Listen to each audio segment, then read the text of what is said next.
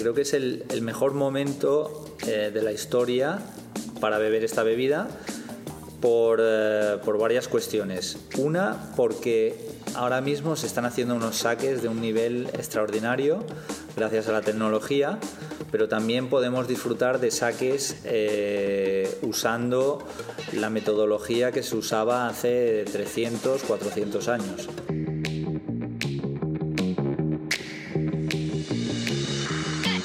Bienvenidos a The Tasty Podcast. Somos The Gastro Journey y viajamos por el mundo explorando los mejores restaurantes y vamos conociendo a muchos chefs y expertos gastronómicos, los cuales nos comparten sus experiencias y conocimientos. El episodio de hoy va a ser un poco distinto, eh, ya que nos centraremos en lo que es nuestra bebida alcohólica preferida, que, bueno, algunos ya lo sabrán, es el sake. Y para ello traemos un invitado muy especial que es Pablo Alomar, eh, que posiblemente sea la figura más importante del mundo del sake en España.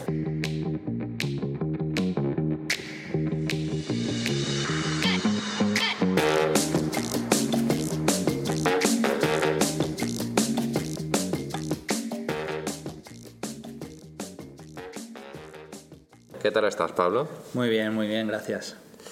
Bueno, nosotros te conocimos a través de los chicos de Cooking in Motion, o otros lo conocen como la nave del saque de Barcelona, que durante el confinamiento, bueno, empezamos a pillaros unas cuantas botellas y cuando veíamos que nos estábamos quedando sin opciones, ellos dijeron, oye, eh, habla con Pablo, que, que, él tiene un club del saque ahora y, y bueno, desde entonces nos metimos al club y hemos estado suscritos y seguiremos. Y, ahora ya hace poquito menos de una semana te conocimos en, en el evento que hiciste en Canatoneta, el Saque Toneta. Em, ¿Qué tal fue ese evento? ¿Cómo, cuéntanos un poco qué montaste ahí. Sí, pues mira, eh, el evento fue muy bien y te voy a decir por qué. Primero de todo porque intentamos siempre sacar un poco el saque del típico contexto, que sería comida japonesa, y luego nos gusta hacer eh, experimentos, entre comillas, con, eh, con, restaurantes que no tienen nada que ver. Y luego, por ser medio mallorquín y estar en casa, eh, siempre es un honor hacer un evento aquí. el evento que hicimos allí se basaba mucho en, en producto local de, de, María y su cocina, que en el fondo, aunque a mucha gente le puede extrañar lo que voy a decir, la filosofía es muy japonesa o muy mallorquina, según se mire, que es mucho eh, producto puro, sin eh, maquillar demasiado. Y yo creo que el saque, en este caso, funciona muy bien con este tipo de, cocina. Y luego lo interesante era ver a los clientes encontrarse en, en Canatoneta con un tipo mm, disfrazado medio de japonés, con, eh, con una especie de, de, túnica japonesa y ofreciéndoles saque y la verdad que la reacción fue buena, no todos se enfadaron, y más bien algunos disfrutaron de, los saques y, del maridaje. Y luego eh, la gente, o sea, los extranjeros más o menos están acostumbrados, pero la gente local, que a lo mejor nunca había, había oído hablar de saque, pero nunca la había probado, pues fue muy gratificante tener su, vamos, su, su opinión sobre el saque de primera mano y aprendimos muchas cosas, o sea que muy bien en este aspecto. Bien, bien. O sea, realmente, porque bueno, los de Ganatoneta ahora han, lanzado un, como un concepto nuevo, el Viñatoneta, que y cada, cada fin de viene, viene alguna bodega de vino, normalmente no, porque está ahí Evelyn, que, que es una crack del vino y, y sobre todo trabaja con vinos naturales. Supongo que alguno se confundió e iría ahí pensando que se encontraría vino y como tú dices, de repente apareces tú ahí vestido y, bueno, y algunos de estos supongo que acabaron contentos con el saque y de conocerlo, ¿no? Claro, claro. Y además tú, que, que lo has dicho, eh, Evelyn, que controla mucho el tema de los vinos naturales, al eh, hablar de saque, entre comillas, estábamos en, en, la misma franja. Es decir, es una bebida, aunque mucha gente lo desconoce, pero el saque de calidad es una bebida eh, súper natural Incluso teníamos algunos sin pasteurizar que ya es el no va más. Entonces creo que eh, conseguimos conectar muy rápido con este tipo de, clientes que buscaban un, vino natural. Y una cosa que me pareció interesante, porque no me esperaba, es eh, tenías ese como ese especie de barril de cerveza desde el cual servías el saque, es algo que no había visto nunca. Eh, ¿De dónde te ha surgido eso? A ver, esto era una idea que teníamos, llevábamos tiempo pensando, y era cómo abaratar el coste del, del saque, y la idea era traerlo, obviamente, en barco, eh, pero en una especie de, mm, vamos, es una especie de botella con una capacidad de 9 litros que te permite ahorrar mucho peso, obviamente, porque si no, imagínate las botellas que necesitas. Y luego eh, me hacía mucha gracia el sistema de, cómo servirlo. Prácticamente es un barril parecido al barril que se utiliza en la cerveza, y luego a través de una palanca lo extraes y lo sirves como si estuvieses tirando una cerveza.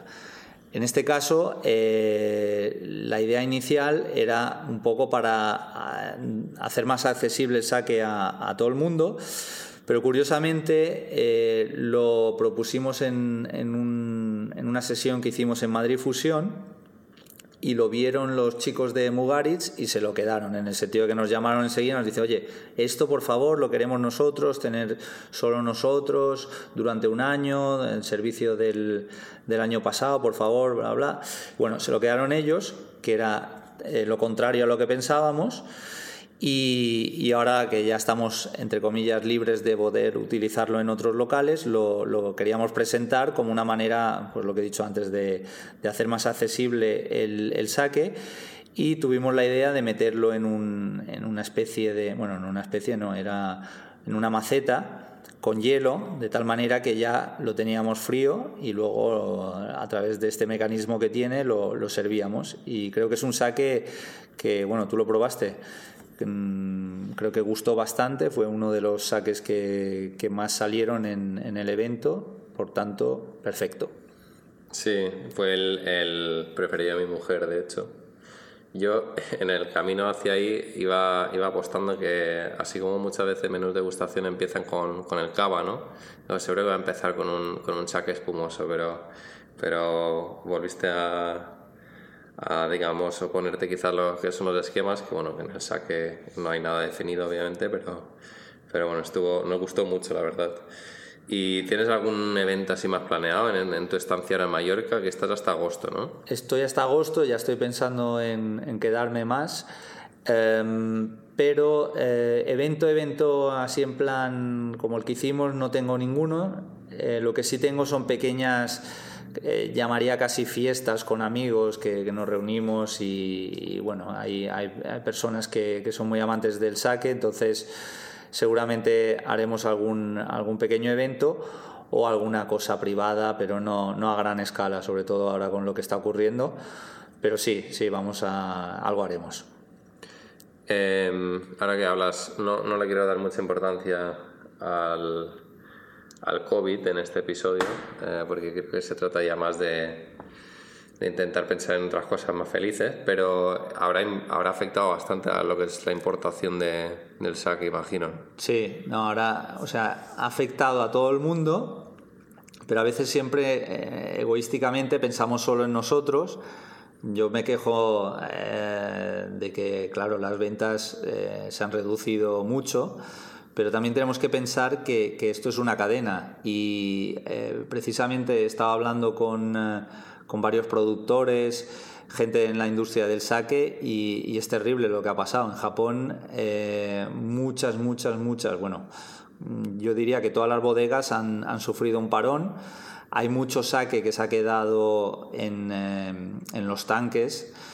De, los van a dejar allí hasta que puedan venderse, por lo tanto mm, habrá un retraso en, servir saque en el sentido de que no habrá una rotación como ha habido hasta ahora y eh, se va a perder bastante producción. Entonces es un poco eh, complicado. Lo bueno, entre comillas, es que el saque no es como el vino, en el sentido de que no mm, se recoge la uva y por tanto se tiene que mm, vamos, se tiene que hacer enseguida, sino que eh, se puede parar, como viene de, arroz, unos sacos de arroz que se mantienen en una nevera, pueden ir eh, posponiendo la producción.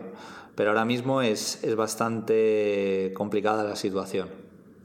Vale, vale. Bueno, pues esperemos que, que se recuperen. Sería una desgracia que, Sí. Que algunas de estas acaben sin el negocio, o sea, se acabe...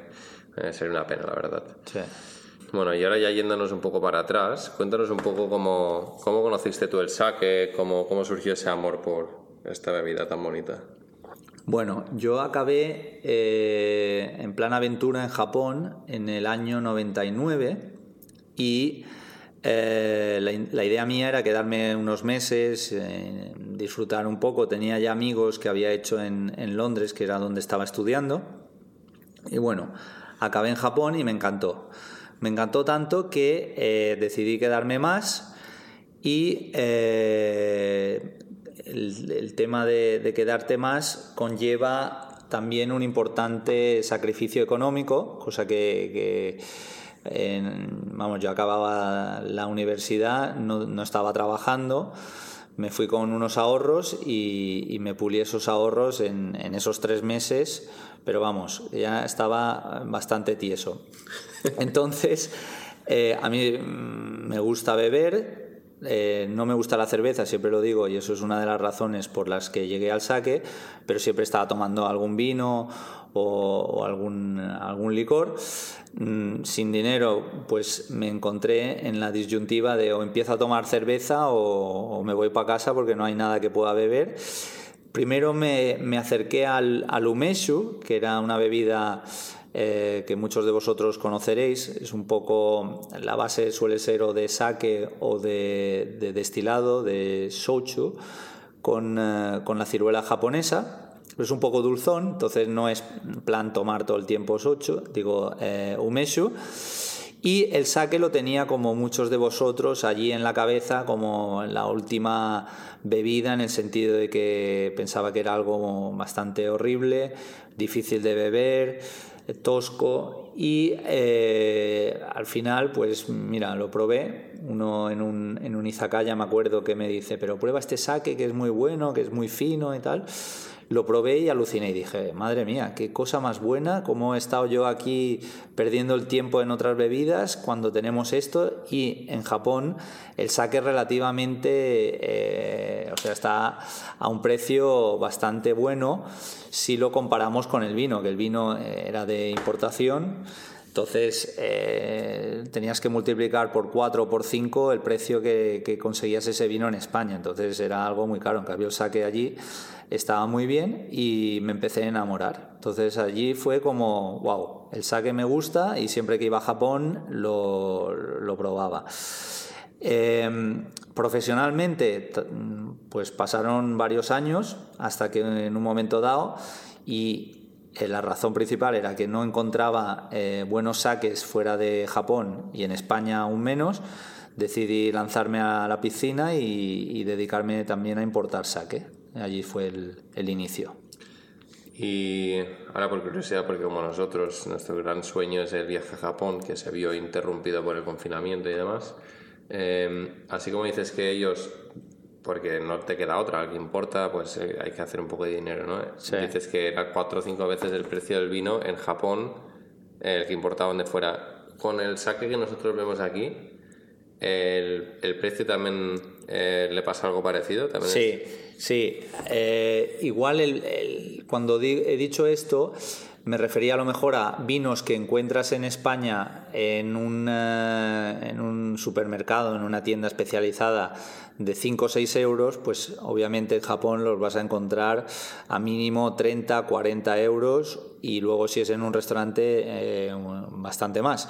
Con el sake pasa un poco lo mismo, quizás no tan bestia porque el sake ya eh, quizás sea la bebida más honesta porque salvo mm, contadas eh, ocasiones, suele ser una bebida que en origen oscila entre los 12, 30 euros ¿Vale? Entonces luego, eh, obviamente, hay un transporte a España y unas tasas que cada vez son, son menores.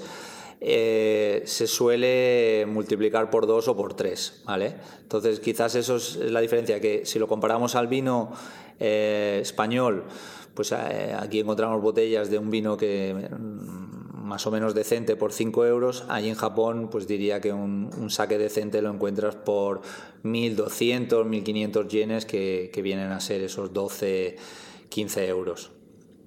Genial, esto me da una, una alegría, no sé si tanto amiga, ¿no? Pero...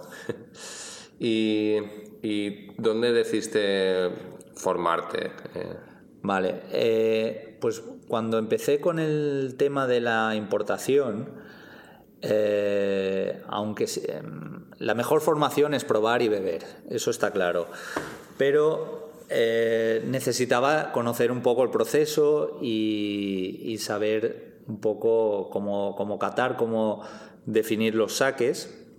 Entonces me aconsejaron que el mejor curso que había por aquel entonces era el que daba el que es ahora mismo quizás el, mayor gurú en el mundo del saque, que es un americano que se llama John Gardner. Eh, y el curso que hace es eh, muy interesante porque lo puedes hacer fuera de Japón, lo hace creo que en Estados Unidos, pero el interesante realmente es el que se hace en, Tokio, porque es una semana, bueno, tiene dos cursos, el, eh, nivel 1, digamos, y el advance. Yo hice ambos, pero ya en el nivel 1 te enganchas, porque eh, son tres días de teórica y luego hay dos días de visitar bodegas. Y eso es la gran ventaja que tiene este curso en comparación a otros. Eh, están los del eh, WSET, que está muy bien, que es otro de los cursos que recomiendo, sobre todo el nivel 3, que es muy completo, pero quizás peca de no poder eh, visitar una bodega, no poder tocar el arroz. Y, todo esto. Por tanto, nuestro primer curso fue el, el, Sake Professional, luego hicimos el, el Advance y luego también hicimos el, el WSET, eh, nivel 3, del cual también somos formadores. Y esto nos dio una perspectiva bastante interesante del, mundo del saque.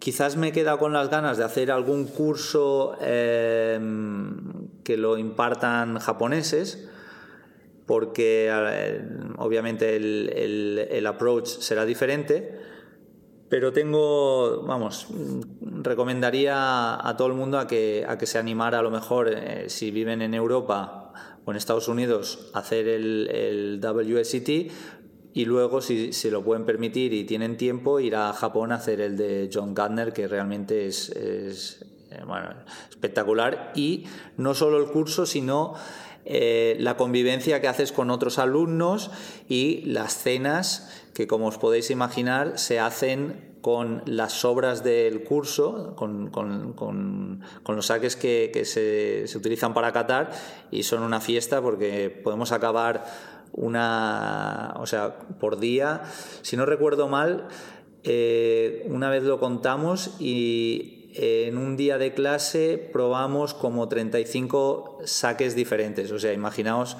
tener la, oportunidad de, estar cenando con esos 35 saques, era espectacular. Sí, sí, suena divertido. Yo de hecho ahora, bueno, justo ayer me, me examiné del, del doble set eh, nivel 1, que es básico, pero eh, me ha gustado porque pues te ayuda, también te ayuda a leer y entender eh, los las etiquetas, ¿no? Que, encima la mayoría están escritas en japonés y te dan unas ideas iniciales. Sí. Pero es verdad que echen falta, y encima en mi caso, que ahora eh, una cosa buena, pero a la vez que, eh, bueno, han sacado el curso online, que esto no existía antes, pero como en el confinamiento pues han hecho bien, la verdad. Eh, pero claro, la parte de las catas las echas aún más en falta o sea, si tú dices que a lo mejor en el 3 respecto al de John Gardner se puede echar en falta, pues imagínate online.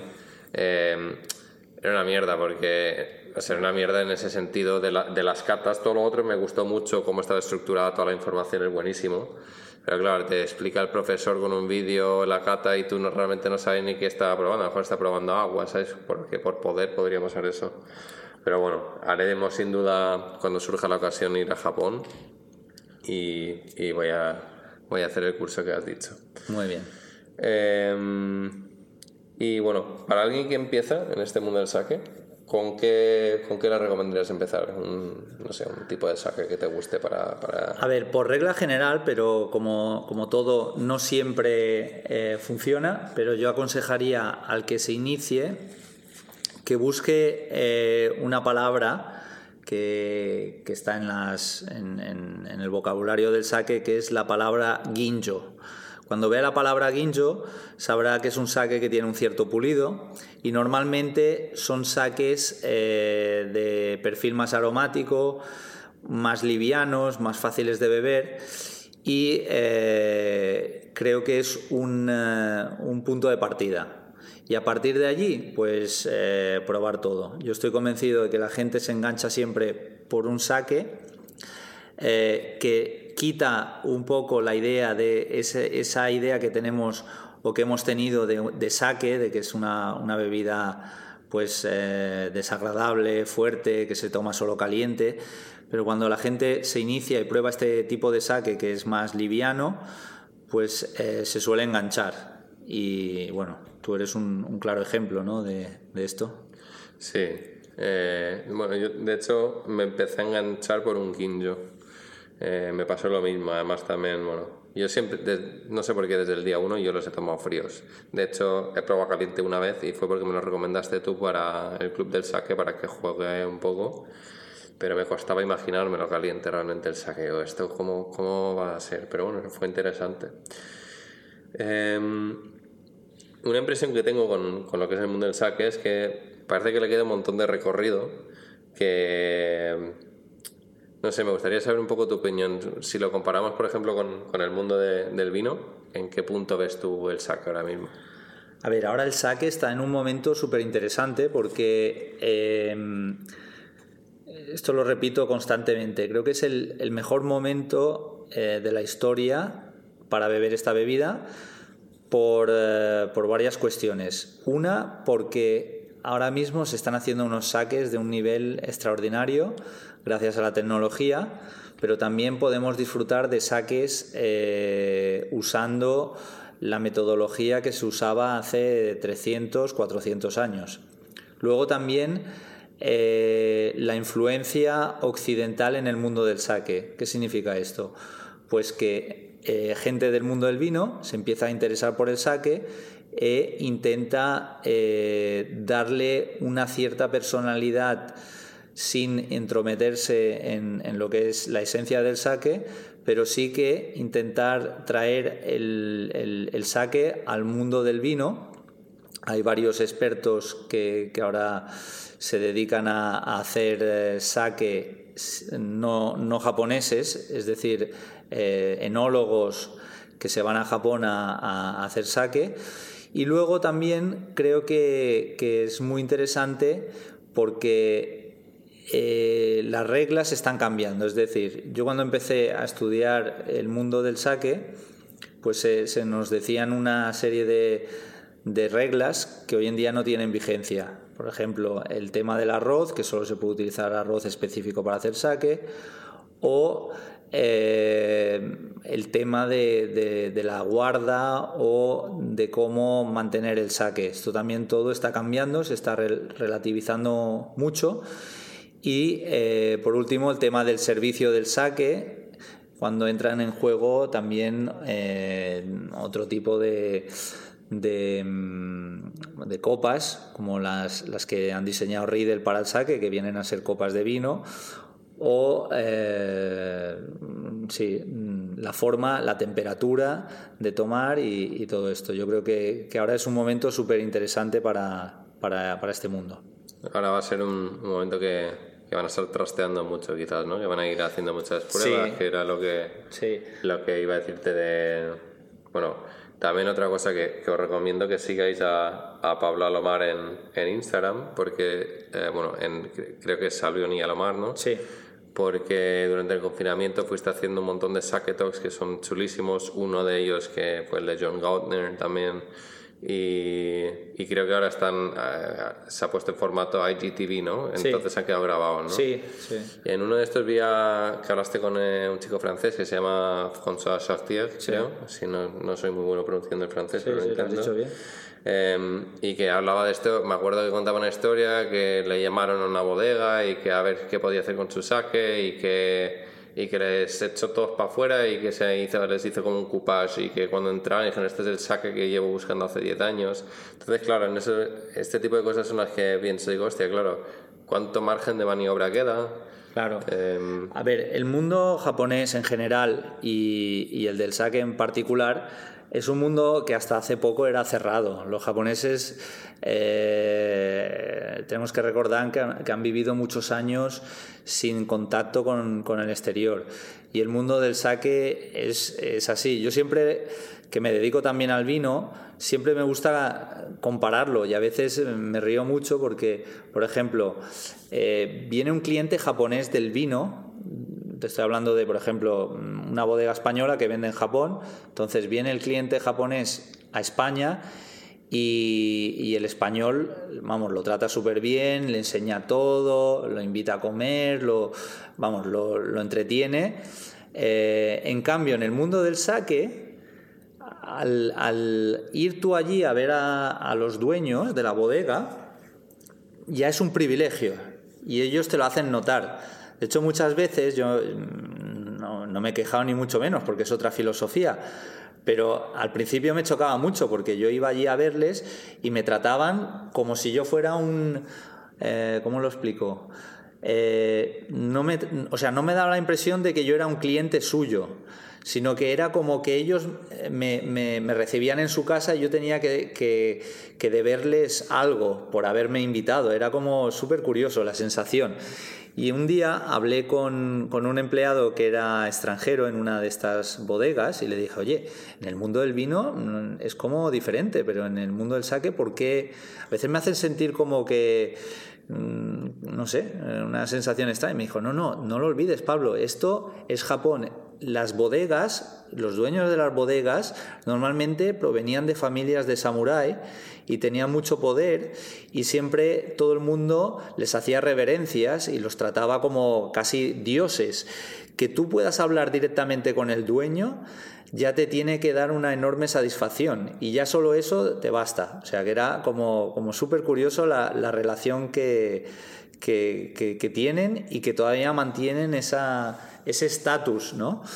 Y eso me chocó mucho, la verdad, y fue, fue muy, muy interesante. Y ahora, ahora me río y hablo con las bodegas, está cambiando, ahora empiezan a haber más patrones de, de comercio internacional en el cual la bodega japonesa pues agasaja al, al, al, comprador, al importador y lo invitan a cenar y todo esto y ya se ha perdido un poco esta, esta especie de sensación, pero en muchos casos todavía se mantiene. Claro, no, imagino que no, les costará. También vi, bueno, esto lo vi en, no sé si fue en Campai, eh, una de estos documentales que un chico británico que también es bastante famoso en ese mundo que, que incluso trabajó en una de estas... Sí, ¿no? Esto, esto claro, esto sería de aceptarlo no, no sería fácil, ¿no? Para, no, no, no. No, no, no es fácil, pero lo que estábamos hablando antes, ahora está, hay un cambio, ahora se están abriendo más y eh, permiten a los extranjeros pues eh, aportar algo que en el fondo un punto de vista diferente es lo que hace evolucionar a las cosas y en el mundo del saque está ocurriendo como tú bien has dicho con, eh, con François ha ocurrido ya con, con, otra bodega que trabajamos nosotros que se llama Heaven Sake que, que ellos también han contratado a un, a un máster blender eh, que se llama Regis Camus, que también es, muy conocido en el mundo del champán. Y eh, están ahora pues haciendo blending de tanques, cosa que no se hacía en el mundo del saque. O sea, eh, están aportando cosas, mezclar tipos de arroz, mezclar tipos de levadura.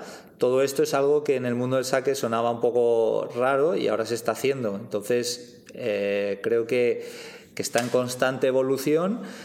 Y otra cosa que esto quizás no es la influencia de ningún extranjero, pero que he visto yo mucho en el mundo del saque y hay muchísimos saques ahora de, de culto, ojo, de culto, no necesariamente buenos ni necesariamente malos, pero hay muchos, eh, muchas bodegas que se están inclinando hacia hacer un tipo de saque muy ácido, muy parecido al, al, vino, con, con, acideces muy altas, eh, en mi opinión a veces erróneo, porque intentan emular al vino. Y, bueno, mm, hay, hay, un poco esta tendencia a, parecerse al vino o hacer blendings pero eh, en el fondo lo importante es que mantengan eh, la esencia de lo que es el saque. Eso es lo más importante para mí. Me recordaría un poco a lo que es eh, lo que fue ir al nuevo mundo del vino, que también empezaron a romper con, pues, con estos con ciertos protocolos, normas preestablecidas, ¿no? Que parece que esto es lo que va a ir surgiendo ahora un poco. Claro, lo que tú decías, eran cerrados y ahora se han decidido abrir y aceptar opiniones y, bueno, al final, como se dice también, que cuatro ojos ven más que dos, ¿no? Claro, claro, claro. Bueno, pues, pues a ver qué, nos va a ir, qué, qué para el futuro del saque en ese sentido. En el, bueno, otra cosa que he visto también es que también han sido bastante estrictos, también lo he visto en este curso que voy a hacer, con los tiempos de consumición del saque, eh, también eh, eh, de conservación. Y, tú en, el evento me dijiste que, que, estás incluso experimentando y que algunos, algunas botellas llevan incluso cinco meses abiertas y que van cogiendo matices interesantes, ¿no? Sí. A ver, esto es la eterna pregunta y mucha gente pues intenta crear unas reglas que en muchos casos funcionan y en otros casos no. En el mundo del saque siempre se ha dicho que, bueno, una botella de saque, dependiendo del tipo, eh, si es muy aromático y es un, saque de tipo ginjo, pues obviamente va a perder eh, esas notas en, vamos, pocos días, incluso en, como mucho una semana, o irían bajando. En cambio hay saques que, tienen más cuerpo o que son más rústicos que te aguantan eh, mucho más en botella. Y nosotros eh, hemos hecho pruebas con, algunos saques de este tipo, de, este carácter más yumai o, o honjoso, eh, que se han revelado súper interesantes porque quizás han sufrido una oxidación, pero se ha compensado mucho por, por el umami que tenían y, vamos, eh, podemos decir que incluso tenemos algún saque que hemos abierto hace eh, cuatro o cinco meses y, todavía lo estamos disfrutando. Ha cambiado obviamente desde lo que era en, en, el día de la apertura, pero, pero no se ha puesto malo, ni mucho menos, sino que ha cambiado de perfil y quizás ha cogido un toque más ahumado, un poco más oxidativo y está súper interesante. Entonces, hay, hay, yo creo que la gente tiene que experimentar siempre manteniendo unas, eh, unos parámetros. Por ejemplo, yo soy eh, reacio a que los saques sin pasteurizar se guarden a temperatura ambiente o, o fuera de la nevera porque van a refermentar pero hay gente que a lo mejor le gusta ese, esa forma de, de, volver el saque otra bebida o, refermentar o, convertirlo. Pero en cambio soy muy, muy favorable a que la gente pues eh, experimente eh, guardando cosas a muy baja temperatura, que es una manera de conservar bien el saque y minimizar la oxidación y, redondear la botella. Entonces, eh, yo aconsejaría a mucha gente que, probara saques sin pasteurizar, guardándolos incluso años en, botella sin abrir, pero a baja temperatura. Y, que cada uno pues tenga al final su, propio, vamos, que, defina el tipo de gusto que, busca. Sin pasteurizar ha sido un poco el tema del, del Club del Saque de este mes que has hecho con ese omakase que, tengo las botellas aquí enfrente que son todos Nama. Así que quizás puedo aprovechar y alguna la, me espero un buen rato para, para probarla ahora que lo dices. Que, que, también me acuerdo a lo mejor estoy equivocado pero me, me parece que en el Saque Talks con el chico de Topic que no me sé su nombre ahora eh, él, te sacó una botella que tenía, eh, que la tenía ahí durante el saquetos que tenía años que la tenía guardada ya. Sí. O sea, esto también... Sí, eh, en, en, en, esa ocasión me chocó porque además es una botella que para mí no, no hubiese aguantado tanto que era de Dasai, si no me equivoco, y Dasai tiene, mm. hace saques Daiginjo solo, por tanto de un perfil muy aromático, y él dijo que, vamos, que, no le había cambiado nada. Tengo mis dudas, pero obviamente si basta que tuviese un pequeño toque floral todavía, ya, ya me alucinaría. Y, si es así, adelante, me, parece súper interesante. Adelf, Adelf de Topic. Yo tengo aquí varios saques. Una cosa que me suele pasar es, tengo la impresión que cuando los abro, está muy rico siempre, pero casi casi está mejor al segundo o tercer día. Lo que pasa es que luego eh, en los ginjo y de que son los que más eh, tengo en casa, em, eh, también decaen al, al, cabo de una semana ya, ¿sabes? Pero casi siempre me gusta más el segundo día que el primer día que lo abro, no sé por qué. Sí, no, hay, como todo, el, el saque está vivo en el sentido de que es una bebida que la abres y entra en contacto con el oxígeno y allí hay hace un, juego que eh, en, la mayoría de los casos beneficia al saque. Eh, un golpe de oxidación yo creo que siempre va bien y luego obviamente eh, a medida que pasan los días va cayendo. Pero yo soy bastante, vamos, mm, muy confiado en que el saque una vez abierto, si lo guardas en la nevera, lo cierras bien, no debería darte problemas hasta a partir de dos semanas. O sea que eso es una ventaja que mucha gente a veces nos pregunta porque dice, jolín, me tomo el saque o compro una botella de saque y lo típico es, vale, voy a comprar esta botella de saque, que la medida más o menos como una botella de vino, pero a mi mujer no le gusta. Eh, pues, ¿qué hago? No, no, lo, no lo voy a comprar porque no me lo voy a, beber yo solo una noche. Entonces, que la gente sepa que, el saque te puede aguantar esas dos semanas tranquilamente. Por lo tanto, te lo puedes ir bebiendo poco a poco sin problema. Y si se lo das a tu mujer en una copa de vino, seguro que también al final la convences a ella. Muy bien.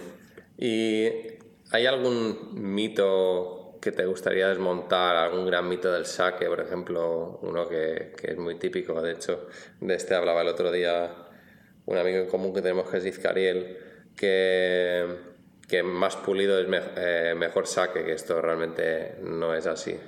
¿Hay alguno más o en este mismo que tampoco no, estoy de acuerdo? A ver, este, esto es como, yo, lo, yo siempre lo asocio al mundo del vino en el sentido de que, que es mejor, un vino joven o un gran reserva pues eh, son diferentes y, cambian.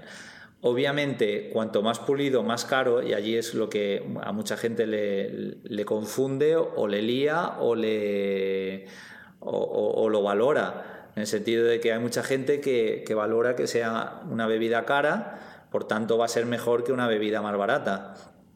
Eh, pero si, si nos aferramos únicamente al sabor o a la calidad, no tiene por qué ser mejor o peor un saque eh, con un pulido menor, ¿vale?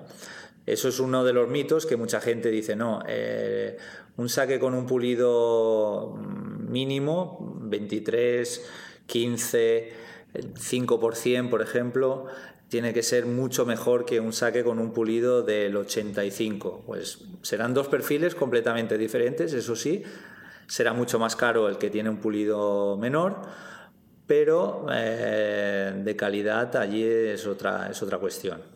Luego está el tema de, de, las temperaturas, que bueno, esto no es un mito, pero sí que, que es interesante.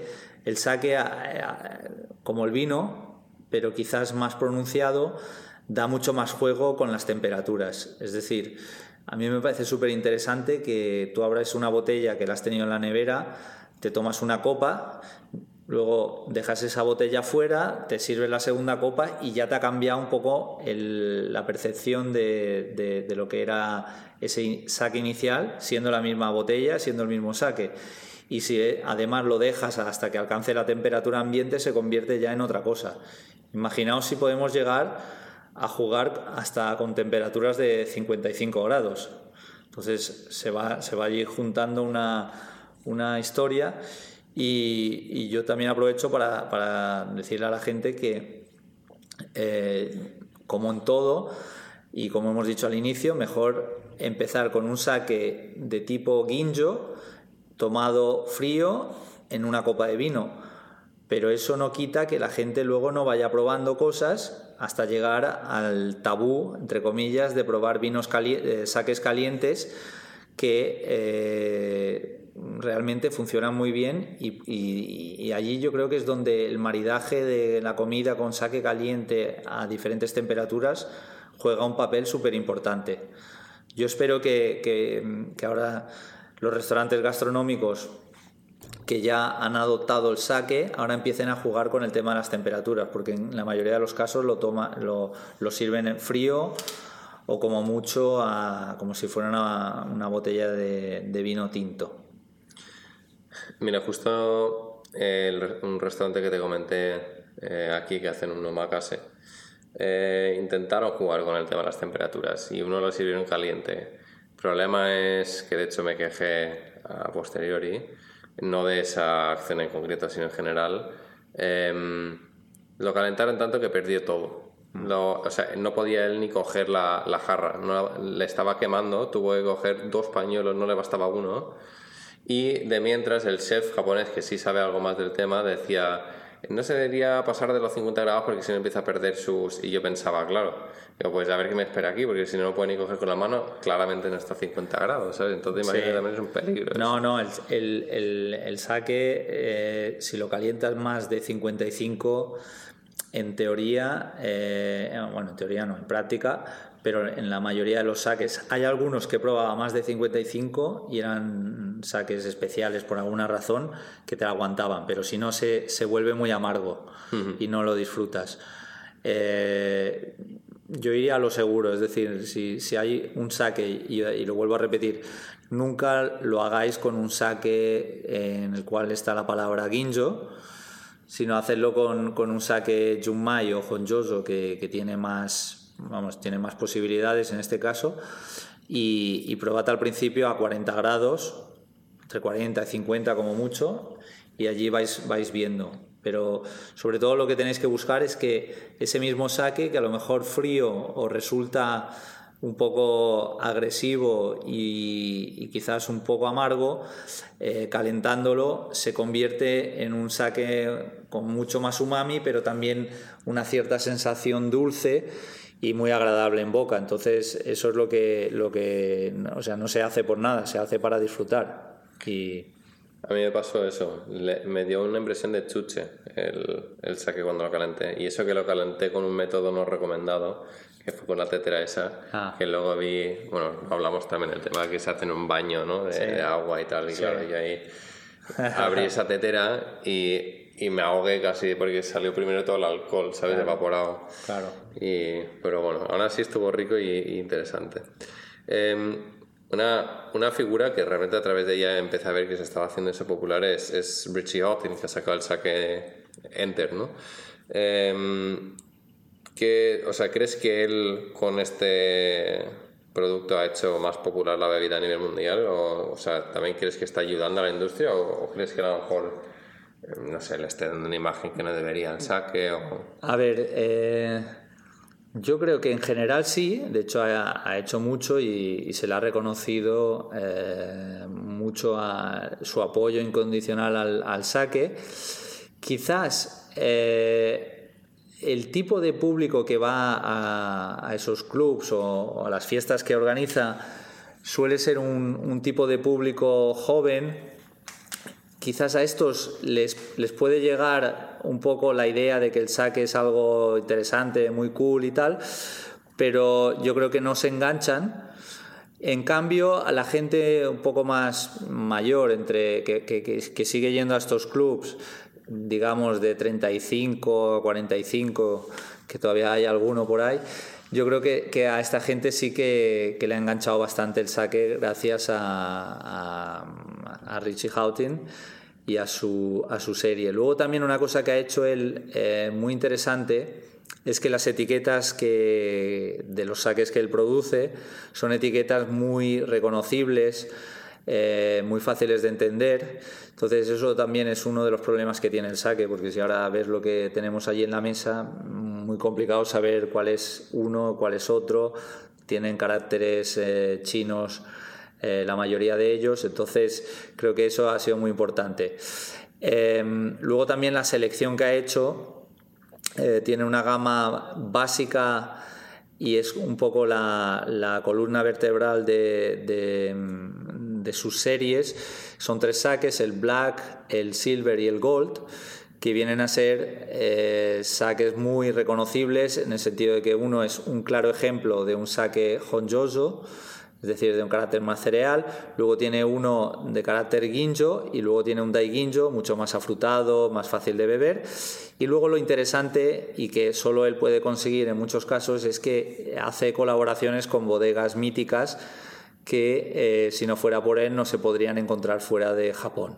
Y bueno, eh, yo creo que es lo que, hace que, mucha gente se interese eh, al mundo del saque. Eh, asociarlo directamente a la música techno es curioso en el sentido que hay muchos DJs que, han adoptado el saque como la bebida para pinchar, en el sentido de que, que toman eso en lugar de tomar otras cosas.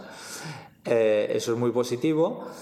Y, bueno, yo la verdad que, solo le puedo agradecer lo que ha hecho y, creo que, ha hecho una labor. Y esos críos que van a sus fiestas, a lo mejor ahora no, no, no, piensan en ello, pero igual se les queda y dentro de unos añitos se aficionan al saque. Entonces es una puerta de, de nuevos aficionados al saque que, está abierta y que yo creo que, es muy interesante. Lo que decías de, de que hayan optado por esa bebida como para pinchar. A mí lo que me gusta mucho el sake, que, que bueno, aparte que disfruto mucho del sabor, eh, pues es eso, no es de alta graduación alcohólica, entonces te, puedes, te lo puedes beber así como te beberías un vino, pero además eh, a mí ni me, ni me suele dar un, ni me pega un ciego de estos fuertes que de repente dices, hostia, no me acuerdo, y sobre todo... Eh, no me deja resaca. Casi nunca. No sé si es por el hecho. Eh, también me pasa con los vinos naturales respecto a los no naturales, que también me ayuda a tener menos resaca. No sé si, como hemos dicho, el saque es ciertamente eh, natural, em, que ayudará a eso. Pero es verdad que todas las sensaciones, tanto del durante como del después, creo que a lo mejor influye ¿no? que, que, ellos hayan optado por esto para no acabar ciegos perdidos quizás mientras están pinchando, no sé. Sí, no, eh, eso es obvio, es decir, eh, eh, cada vez se están buscando... bueno, em, estando siempre pinchando por ahí, haciendo una vida que no es vida, que, que yo lo he visto y, y, yo no sé cómo aguantan estos tipos porque están en una ciudad, coger un avión, pinchar en un sitio, luego coger otro avión, pinchar en la misma noche en otro sitio y, así mm, poca gente la aguanta y si encima eh, estás bebiendo eh, bebidas alcohólicas potentes o, drogas o tal, eh, tu carrera duraría, vamos, pocos años. En cambio con el saque, como tú bien dices, tiene un poco esta eh, sensación de que estás tomando algo, te, te pone contento, digamos, pero no, no, no, te pones eufórico. Y luego yo creo que eso es la gran ventaja que tiene el saque en comparación al vino. Cuando, cuando ya estás, cuando has bebido suficiente, no te da un parón como te dan a veces con el vino, ¿no? que te da un bajón, sino que el saque más o menos te no se, pronuncia tanto. Y luego, efectivamente, al día siguiente, si solo has tomado saque y no has mezclado con otras cosas, eh, en la mayoría de los casos no tienes ninguna resaca porque eh, no tenemos que olvidar que es una bebida supernatural que no lleva ningún tipo de, químico, ni azúcares añadidos, ni, sulfitos, que esto es algo que mucha gente no lo, sabe, el saque no tiene ningún tipo de sulfito. Y bueno, mm, esa quizás es la razón. Y aparte de que está el, el contenido de cada, de cada, o sea, de, de, la proporción que hay de, de, agua en el saque es del 80%. Por tanto, es una bebida que además hidrata. Y, la calidad del agua es muy, muy buena en Japón. Estoy pensando además, y bueno, yo tengo rosácea, entonces yo, por ejemplo, no debería tomar vino, eh, a menos que sea natural Imagino que el saque realmente para eso también sería, sería válido en mi caso, para, para tomarlo sin ningún tipo de problema. Claro, claro. El tema de lo, que decías de las etiquetas, ah, claro, a mí también ya o sea, es mucho más fácil de leer, como tú dices. Por otro lado, claro, tú te apetece ver las etiquetas estas. Por eso me mola me gusta cómo juega Dasai porque deja todas las letras, ¿no? Pero a la vez pone, como tú decías, en un chaqueto los números. Entonces es bastante fácil de seguir entendiendo, ¿no? Sí. Aparte que por lo que tú me dices, eh, parece ser que solo trabajan con Aiguinjos. Sí, sí. Entonces, claro, ya no hace falta ni siquiera saber. No, eh, y luego eh, han, han, sido muy listos porque han, cada, el, el saque es el pulido entonces tienen el Dasai 45, eh, el Dasai 39, el Dasai 23, que te sirve como marca y como referencia, pero también ya sabes el tipo de pulido. Sabes que todo lo que hacen es Junmai y, todo es Daiginjo porque eh, los pulidos son, vamos, van del, del 45, que es el pulido mayor, al 23. Entonces, eh, sí, es muy claro. Pero es verdad que las etiquetas, yo también soy como tú, en el sentido que a mí me parecería una pena si se pierden las etiquetas eh, clásicas, eh, pero creo que mucha gente se pierde información, no sabe, sobre todo te hablo de los sommeliers, se, mm, pierden oportunidad de, de contar una historia detrás del saque por esto. Entonces, yo creo que ahora lo importante que tenemos que trabajar, sobre todo nosotros los importadores, es crear una contraetiqueta. Nosotros ahora estamos en ello, en este momento de confinamiento hemos, hemos tenido el tiempo de diseñar y ahora lo vamos a adaptar en todas nuestras etiquetas en los próximos pedidos, que es una etiqueta en que venga toda la información que creemos que tiene que tener un, cualquier persona que tenga entre sus manos una botella. Y otra cosa que, que hemos sido eh, partícipes es de una aplicación que, que ya existe, que, que, en breve espero que, que salga ya con, con, con, el trabajo que hemos hecho, que es hacerle una foto a una botella y ya tener toda la información que necesitas sin tener que mirar la contra ni nada, que es una aplicación de, que se llama Sakenomi y que, bueno, que ya la puedes descargar, mm, ahora no va muy bien todavía, pero con, con, un sistema de inteligencia artificial en breve creemos que, que va a ser la, la, gran respuesta al tema de las etiquetas y entender un poco de saque.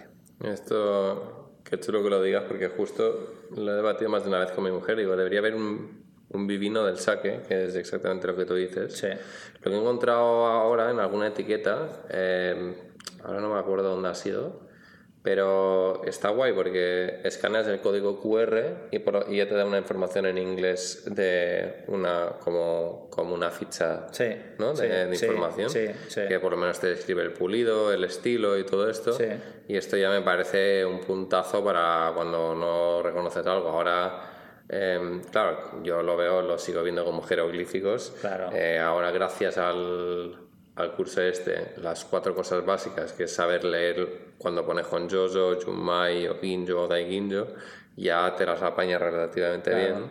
Claro. Pero, pero claro, esto de la aplicación va a ser la hostia, especialmente para cuando hagas un viaje a Japón. Sí, sí, sí. eh, bueno, ya trasladándonos a, a España, eh, como ya he dicho anteriormente, tú eres el mayor importador de, de saca aquí. Eh, que esto yo creo que, que, te está dando unos seguro que estás recopilando datos y, y, tendrás información suficiente para ver cómo ha ido evolucionando digamos que el interés tanto a nivel individual como de los restaurantes sí. eh, ¿cómo, ¿cómo, lo has visto esto? A ver eh, este año es una puñeta porque me hubiese interesado mucho saber cómo ha ido iba la evolución en circunstancias normales pero eh, nosotros desde que empezamos, que fue en el 2011, o sea, para que te, des cuenta, empezamos con, creo que eran eh, 18 referencias y eh, el primer pedido creo que fueron como, no sé si eran dos cajas de cada una, o sea que era súper pequeño y con eso durábamos meses, o sea, meses, mm, quizá medio año solo vendiendo eso. La evolución ha sido brutal porque al principio lo que pensábamos es que esto era una bebida que nos la iban a comprar los restaurantes japoneses y enseguida nos dimos cuenta que no, que, que pocos restaurantes japoneses Allí el que apostó realmente por nosotros fue, fue japonés, que era el Kabuki Wellington, que, que nos metió todos los saques o sea, los probó y dijo, no, no, voy a quitar todo lo que tengo y voy a meter solo vuestros saques que, que, que, son de calidad bastante buena. Y eso fue un impulso muy, muy grande, pero luego fuimos a otros pensando que sería lo mismo y, no funcionó. Entonces lo que hicimos fue atacar a los restaurantes gastronómicos, que al principio eh, costó mucho porque, claro, no, nos no teníamos contacto alguno y este mundo es de tener contacto con el sommelier y tal, no sé qué, no sé cuánto. Entonces fue muy eh, laborioso conseguir entrar en los sitios y luego nos topábamos siempre con, con, con, el tema de, oye, que nosotros somos gastronómicos, no japoneses. Pero bueno, decíamos, mira, y, en muchos casos incluso mintiendo en el sentido de que, oye, te quiero, te quiero hacer probar un vino japonés, tal, no sé qué como una manera de que al menos me dieran la oportunidad de, entrar y, catar. Y luego estaba muy convencido del producto, por tanto sabía que cuando probaran algo diría, wow, esto me interesa, esto está muy bueno, nos puede funcionar. Y así hasta eh, que, si no recuerdo mal, no de continuo, pero creo que el año pasado estábamos en todos los restaurantes de tres estrellas de España, que fue como un logro, como decir, ostras, el, trabajo al final se ha visto recompensado. Lo que eso conlleva es que los sommeliers conocen ya el saque, los sommeliers se mueven, entonces van, van cambiando de sitio, se van a otro restaurante, tal, y genera movimiento. Y luego también una cosa que, que ha sido muy interesante ha sido la clientela. Desgraciadamente, Todavía es un producto elitista, no todo el mundo tiene acceso al saque, no son eh, todavía accesibles en cuanto que no todos los restaurantes eh, que no sean gastronómicos o restaurantes tipo tapas bar o cosas de estas no lo tienen porque no les sale a cuenta todavía, pero sí que hemos visto que, que la clientela se ha aficionado al saque y eh, han, sido ellos los que han conseguido que muchos restaurantes sigan metiendo saque porque van allí a lo mejor, bueno, como te pasa a ti, que tú vas a lo mejor a un sitio y dices, joder, que viene comido, me hubiese encantado tener un saque. Pues hay muchos eh, clientes que han descubierto el saque en un restaurante gastronómico y luego se enamoran y van a otros restaurantes y dicen, hostia, pues deberías tener un saque porque iría muy bien con, con los chipirones estos que haces tú aquí y tal, no sé qué. Y así se ha ido generando. Entonces, pues nosotros en los últimos años teníamos un crecimiento del igual del 35-40% cada año, o sea que era, era brutal. Obviamente este año se ha, se ha parado todo pero, pero bueno, confiamos en que, y de hecho, eh, lo que has comentado tú antes, haciendo un poco de, de, en los momentos complicados, en los momentos que estábamos parados, hemos intentado dar formación, hemos hecho muchos cursos online, hemos hecho eh, muchos saque talks, que era un poco acercar la cultura del saque al público en general eh, al final va a tener un resultado esto y luego también confiamos en que un canal que no teníamos casi explotado, que es el de la página web y, como tú bien has dicho y gracias eh, públicamente por ser parte del club, generar un poco de movimiento y de conocimiento, pues eh, creemos que, la evolución es muy, muy grande.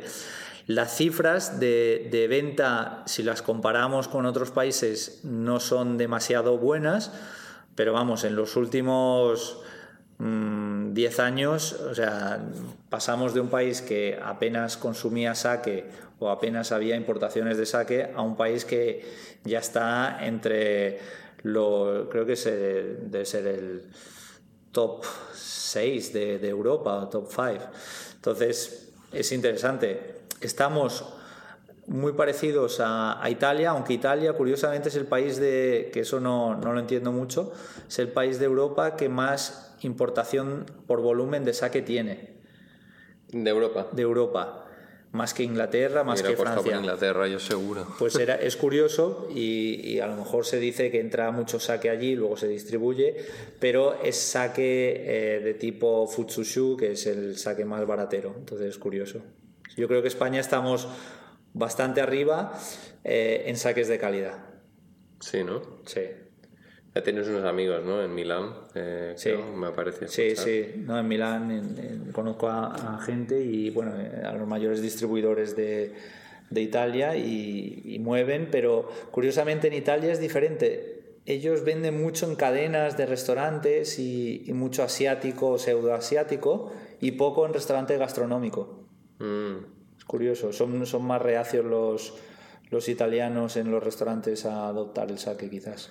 Claro, yo, bueno, de hecho es de lo que quería hablar ahora, del tema de maridajes con comida no japonesa, que te he visto a ti hablar de, de la pizza. Sí. Eh, porque, bueno, eso es lo que quería decir es que, por ejemplo, yo en saque, en el saque, bueno, en Canatoneta, en el evento de Saquetoneta, eh, fue otra de estas ocasiones que me di cuenta que, que el saque marida tan increíblemente bien con, con las comidas, que no son japonesas, Em, que yo de hecho mi último canatoneta fue la vez que mejor he comido que por supuesto que tiene un impacto importantísimo el, el gran nivel de cocina que tiene María Solibellas ¿no?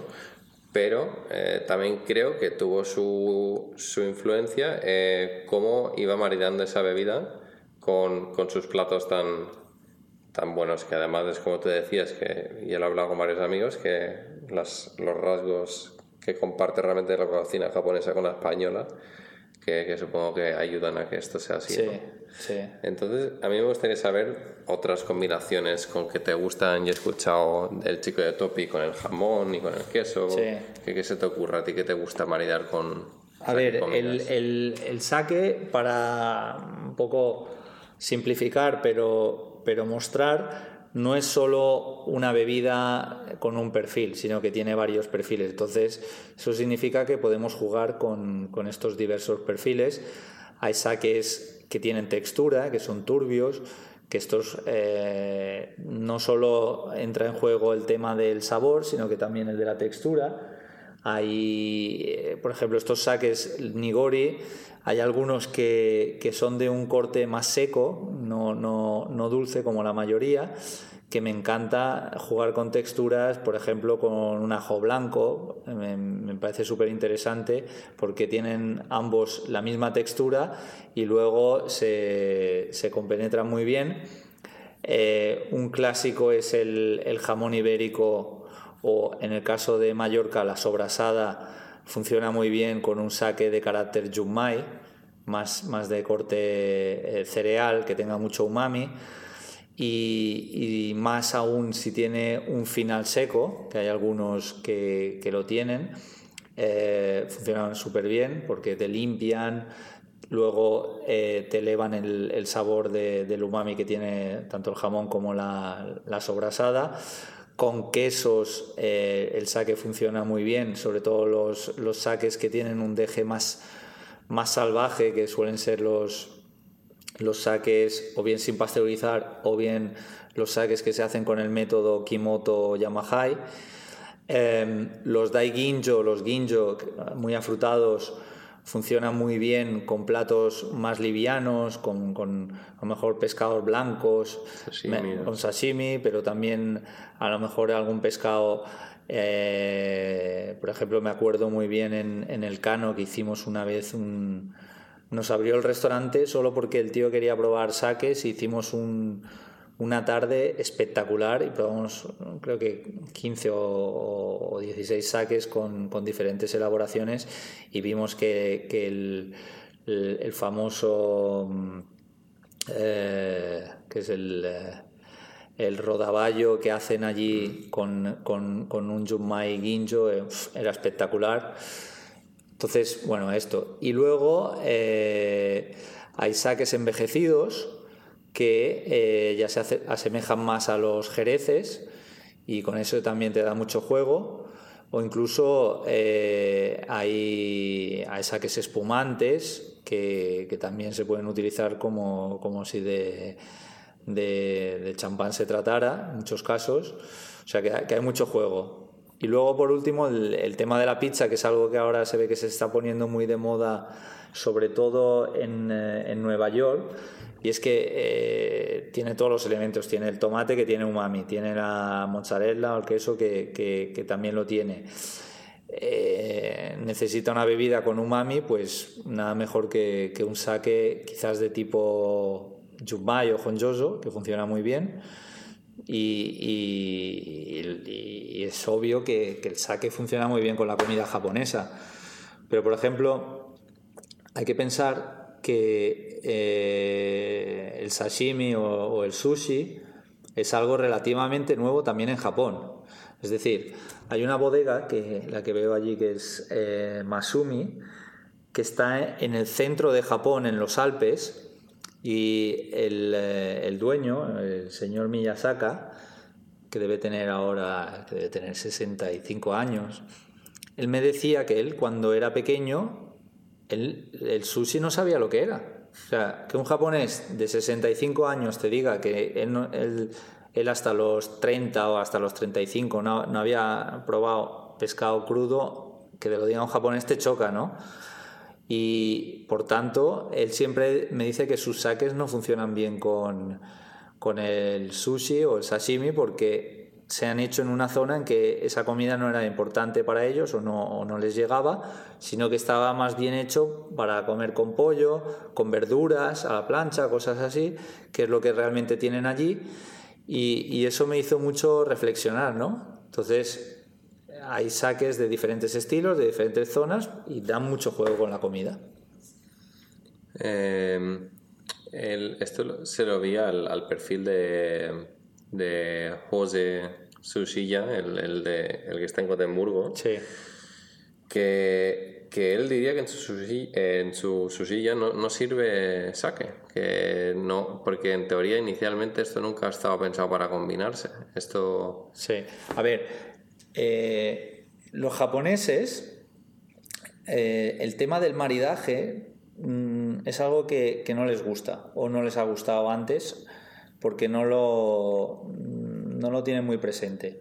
Yo cuando vivía en Japón me acuerdo de haber ido a, muchos restaurantes de sushi y um, solo tenían un sake.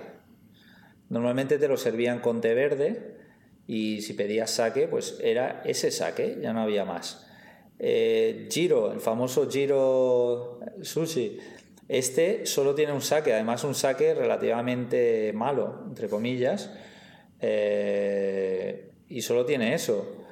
Eh, una de mis experiencias gastronómicas en Japón fue en el. Eh, ¿Cómo se llama este? De, del que estuvo también Ferran Adrià.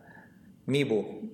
Mibu este restaurante es espectacular por, por todo el despliegue, pero bueno, un despliegue sencillo, pero, pero mucho de sabor y tal. Y le pedí saque y solo tenía un tipo de saque y vamos, y nada más. Entonces, lo que quiero decir es que el saque eh, es, incluso para los japoneses, es nuevo. Ahora han abierto recientemente un, un restaurante de sushi que no he ido todavía, que tengo muchas ganas, que se llama M que el tío es especialista en maridaje y, lo hace con el sushi. Esto va a ser muy interesante para verlo. Pero no le han dado mucha importancia. Lo que dice José de su restaurante es verdad, pero, pero vamos, que yo, si no me equivoco, en ahora ha abierto algo de, o ha hecho alguna... Como un club privado de, saque. Eh, eso ha hecho. Pero yo creo que él, eh, no tiene la licencia en, en, el restaurante para... Porque en Suecia creo que tienes que tener algo especial o no sé qué. Creo que no tiene en el restaurante, porque él, vamos, sé que es un fanático del saque, le gusta. Y, vamos, yo creo que lo pondría el saque. ¿eh? A mí en Los Ángeles fui a un restaurante de cinco asientos típicos es mi preferido. Eh, para mí estas barras son lo mejor que hay. Y no tenía licencia de alcohol, entonces eh, estaba ahí jodido. Pero el tío yo tan jodido que fue atrás y me sacó un saque de la hostia. Y dice, este saque es muy bueno, veo que te gusta mucho el saque y tal, y quiero que lo pruebes. Y estábamos solos, por eso no lo pudo sacar, ¿sabes? pero que no te vean. Y me lo serví y la volví a poner ahí atrás. Y, Ostras. pero, Qué bueno. pero sí, esto. Em, entonces, eh, ¿Hay algún restaurante, bueno, háblame de algún restaurante no japonés que, le da aquí importancia al saque en España? ¿Qué, restaurantes te vienen así a la cabeza? A ver, Eh, está en, Barcelona está Disfrutar, luego está Mugaritz, luego está Ambivium, que todavía no he ido y tengo ganas de ir, eh, cuando, cuando pueda iré, que, que, le dan bastante importancia al saque. En Madrid, eh, la tasquita de enfrente, y eso es, es algo que a mí me, me vuelve loco, restaurantes quizás incluso no demasiado gastronómicos, sino más de corte tradicional, que incorporen el saque me parece como un gran logro. Y, me interesa mucho y sobre todo cuando lo maridan con un plato que, que, funciona muy bien. Hay una anguila allí que no sé si todavía la tendrá este año con pera, que la maridaban con el Dasai 23, que era, vamos, para mí uno de los maridajes perfectos. Eh, y bueno, en eh, Topic, Topic, Topic tiene, tiene también eh, mucho, mucho saque. ¿Enigma se lo das tú? Sí, Enigma también. Pero al final, el, lo de tener saque es que haya alguien que realmente apueste por el saque y que lo sepa ofrecer y que lo sepa explicar. Porque hay muchos restaurantes que dirían, eh, este restaurante seguro que, le encaja el saque, le encajaría perfectamente, pero luego a lo mejor el sommelier es reacio a ofrecerlo o le tiene miedo al saque por desconocimiento y le cuesta y no salen, no, o sea, no, no, no, dan con la tecla para que, que, haya evolución. Pero yo ya digo que a mí eh, no tengo ninguna duda que el saque funciona muy bien comiendo pero me emociona sobre todo cuando encuentras restaurantes que, que te sacan cosas eh, sin ser gastronómicas con saque y dice, oye, he encontrado esto y, me parece que, yo qué sé, esta anchoa con, con, esta mantequilla, con no sé qué, con este saque es, es la leche. Y, y, nada, ahora en Madrid hay otro que, que, era un ex Tasquita, ex Mugaris, que, que tiene un restaurante que es mi, mi joya ahora, que es un restaurante que, es alucinante, cuando vengas a Madrid iremos, y el tío, vamos, ya me ha, me ha, pedido que, joder, quiero meter saques en la carta, y es un sitio que, que dice, joder, este tío lo hace por pasión, porque la clientela que va a ir allí no... Le va, le va a chocar un montón lo del saque, pero él, está convencido de que funciona y, y bueno, seguramente funcionará. Claro, eh, al final, verdad lo que dices, que no solo es que lo tengan, sino que también apuesten por él, ¿no? Que, que, que por iniciativa propia casi te lo saquen. Claro. A mí en algún maridaje me, lo, me, me han sacado un saque y me ha dado felicidad. Como me pasó en Alquimia, que me sacaron el seda líquida, pero lo habían dejado, es una botella bastante vieja y, y bueno, justo estos días me obsesionado bastante en buscar cartas de vinos a ver si ofrecían saque. Es, es, algo jodido, ¿eh? realmente, pero bueno, estoy contento con lo que dice porque significa que esto va a ir a más. Claro, claro. Y, nada, me gustaría acabar con unas preguntas generales. Em, normalmente hacemos 5 o 6 que siempre son las mismas, pero como siempre hemos entrevistado a chefs, en este caso es un poco distinto. Em, suelen ser preguntas de respuesta corta. Vale. Em, ¿Cuál es el mejor restaurante que, que has ido y a cuál te haría mayor ilusión ir que aún no hayas ido? Vale, a ver, de mejor restaurante esto no me gusta porque es, eh. es como complicado. Un restaurante que, te, que, te que siempre disfrutes mucho, que te venga así la mente. Eh, no hablemos de preferido porque es verdad que todos dicen sí, lo mismo. a ver, a mí, a mí me gusta, por ejemplo, mm, de, de, de sushi. En, eh, yo no, aunque parezca mentira, yo no es que cuando voy a Japón estoy todo el día yendo a sushi porque mm, es una comida que, que luego me cansa, o sea, no, no puedo demasiado. Pero sí que hay dos que, que me vuelven loco y que este siempre que, que voy intento ir, que, que uno es eh, Kimura, que, que, hace pescados envejecidos y, es un tipo de sushi que es como, no es la idea de sushi, porque es otra historia, es como mucho más allá, y luego Sugita, que es otro gran maestro, mm. que, que, me vuelve loco y, y siempre que puedo intento reservar, de hecho ahora había reservado para para octubre y tengo que cancelar porque no, no voy a ir.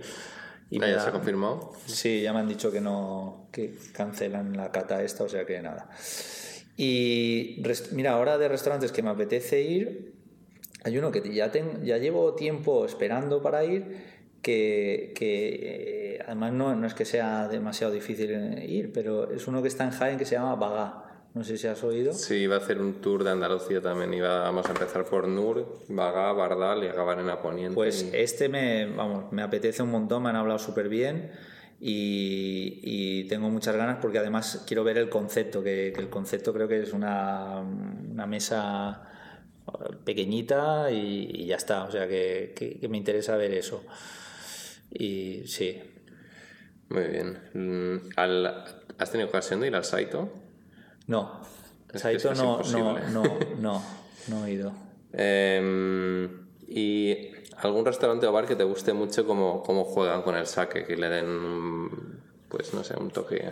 Eh, desgraciadamente aquí tengo que, irme a Japón también, porque en, o sea, en España está el Suba Suba, pero... ¿Esto dónde está? Está en Madrid. Eh, es un... Es una especie de izakaya, se pensó como sake bar, pero, pero se, ha ido transformando en izakaya porque yo creo que todavía es difícil eh, tener un, un, sake bar propiamente dicho en España. Em, pero por ejemplo, en, en Japón hay, hay, algunos míticos, hay uno, digamos, que es más, más tradicional de toda la vida, que, que se llama Akoni, Aokoni o algo así, Aokoni. Eh, está en Setagaya, en Tokio. Luego está Genbai Moto en, en Tokio, que es de una gran amiga que eh, a veces se le va la olla, que hace maridajes increíbles y mezcla el sake con café y con, con historias.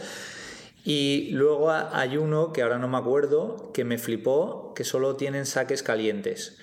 Y el maridaje fue espectacular. O sea, unas cosas, ¿no? nunca olvidar el pollo el pollo en sashimi con, eh, con un saque caliente, que curiosamente el saque caliente lo tomaba frío y era un pollo en sashimi, has dicho, o sea, crudo. Es crudo, crudo.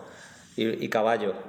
Hostia, Pero el caballo, eh, o sea... Me comí tartar de caballo. Pues, pero este era caballo que, que al final luego lo piensas tal, dices, bueno, pero es que era un pedazo de trozo de carne, ¿eh? no era un finito ni nada, ¿eh? era un trozo de carne que luego dices, joder, me estoy comiendo aquí como le he pegado un bocado al caballo. Pero, pero que, tenía unos saques espectaculares que, que caliente, curiosamente había uno que no, no me olvidaré nunca, caliente se convertía en un vino muscat. Hostia. Era increíble. Y, bueno, algún saque que te guste, que te venga a la mente. Hay infinitos. Así sí, a ver, saque tengo pero igual no diría por saque, pero diría por, por estilo. Ahora me voy mucho a por los, los Junmai que no tienen pulidos excesivamente tal y sobre todo me gustan mucho los sake Namami. Los Nama me, me, me, encantan. pues perfecto. Eh, tengo varios para, para ver. Pues muchísimas gracias de verdad Pablo, ha sido un placer, se ha ido un poco de largo, pero vale la pena porque es un tema tan interesante y de hecho mi mayor pasión en la gastronomía actualmente. Y bueno, pues nada. Muchas gracias a ti, a los oyentes y nada, si cualquier duda tenéis me, me contactáis y con placer os ayudaré. Gracias. Perfecto, un saludo.